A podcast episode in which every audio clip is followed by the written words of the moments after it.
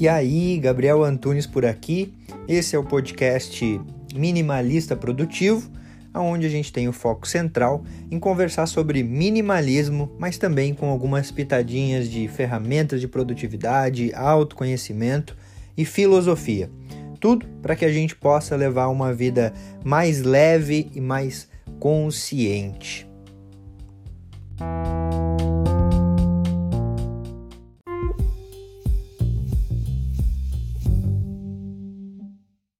O homem sábio considera a razão de todas as tuas ações, mas não o resultado. O começo está em nossas mãos. A fortuna decide o assunto. Fortuna, o destino. É isso que Sêneca diz. E há mais ou menos duas semanas atrás, eu fiquei sabendo que a minha avó estava internada e por conta desse acontecimento e de tudo que aconteceu depois disso também, eu acabei ficando essas duas semanas refletindo sobre essa passagem de Sêneca. Como eu disse, duas semanas atrás, a minha avó acabou sendo internada, ela tem 89 anos, já é de idade. A gente sabe que ela já teve bastante tempo para viver, né? Mas ainda assim quando acontece essa situação, essa situação de, no caso, ela ser internada, a gente fica um pouco preocupado, em choque, fica nervoso, fica angustiado. Afinal, é alguém que toda a família ama, que toda a família veio dessa pessoa, né? Então, alguns sentimentos nas últimas semanas acabaram aflorando dentro de mim. Quando a gente ficou sabendo o que aconteceu, a gente foi para Lages, né, que é a minha cidade natal, que dá em torno de 330 quilômetros daqui onde eu moro, e a gente foi visitar a minha avó. E quando eu cheguei lá, eu vi que ela estava muito melhor do que eu imaginava. Consegui conversar com ela, consegui ouvir bastante coisa dela. Perguntei bastante coisa para ela sobre a minha infância e ela contou com muito carinho várias lembranças que ela tinha de quando eu ainda era bebê e ela cuidava de mim. E a partir disso eu comecei a refletir, né, sobre essa situação. Por quê?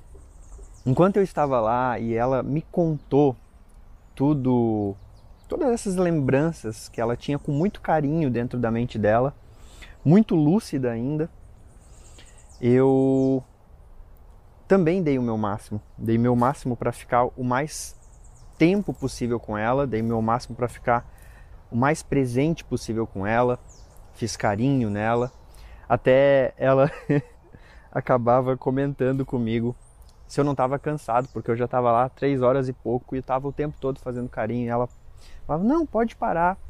E eu estava ali, firme e forte, dando o meu máximo, meu máximo de atenção, meu máximo de carinho tentava fazer ela rir, tentava fazer ela, de certa forma, esquecer o ambiente que ela estava, né? Porque o hospital sempre tem aquele ambiente mais tenso, mais denso. Eu não estou falando isso nem para me fazer de coitado, nem muito menos para me vangloriar que eu fiquei lá fazendo carinho na minha avó. Não, pelo contrário. Eu estou te falando isso porque por vezes no corre da nossa vida adulta a gente tem bastante coisa para fazer e a gente se desconecta dessas pessoas fundamentais desde o nosso início ali. A gente se desconecta. Talvez porque aconteceu alguma coisa, talvez porque esse nosso parente mais velho falou alguma coisa da nossa vida que a gente não concorda e a gente acaba se afastando dessa pessoa. E a gente esquece que a gente é a continuação dessas pessoas.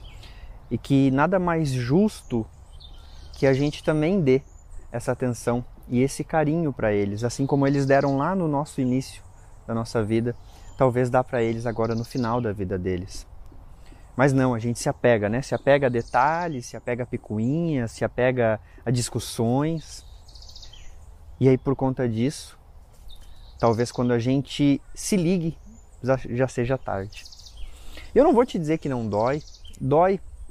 Dói ver a minha avó, minha avózinha lá no hospital, sofrendo sentindo dor e eu não poder fazer nada. E é por isso que eu trouxe essa reflexão, que o homem sábio ele considera a razão de todas as suas ações, mas não o resultado. Porque por mais que eu tenha ido lá, dado o meu máximo para ela, ainda assim eu não tenho o que fazer, eu não tenho como tirar ela do hospital. Mas eu sinto que eu fiz a minha missão.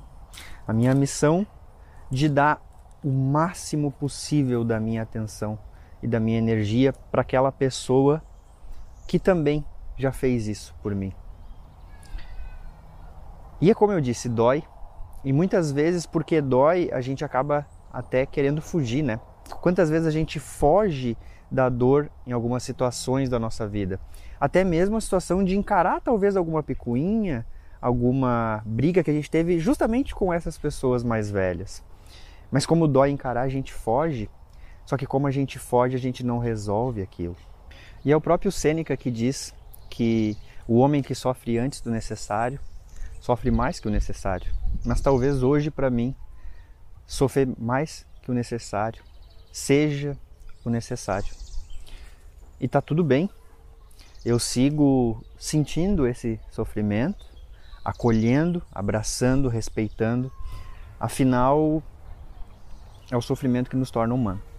E agora, nesse final de vídeo, eu quero te convidar justamente a fazer algo diferente.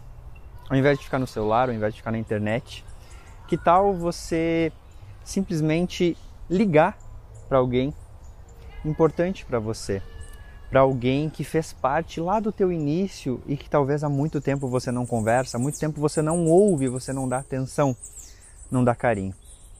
Eu espero que as tuas ações sejam motivo de orgulho e de tranquilidade para você. As minhas por aqui estão sendo, mas não quer dizer que não tenham, de certa forma, um sofrimento e uma dor. E tá tudo bem, que a gente aprenda cada vez mais a acolher os sentimentos que a gente tem.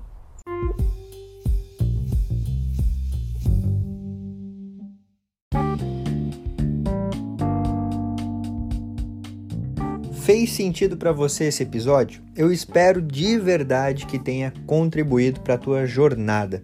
Se você quiser trocar uma ideia comigo, chega lá no Instagram @minimalistaprodutivo. E também não esquece de seguir o podcast por aqui. E se você se lembrar de alguém que você pode compartilhar esse conteúdo para que cada vez a gente possa aumentar mais a família minimalista, melhor ainda. Feito. Grande abraço para você e até a próxima.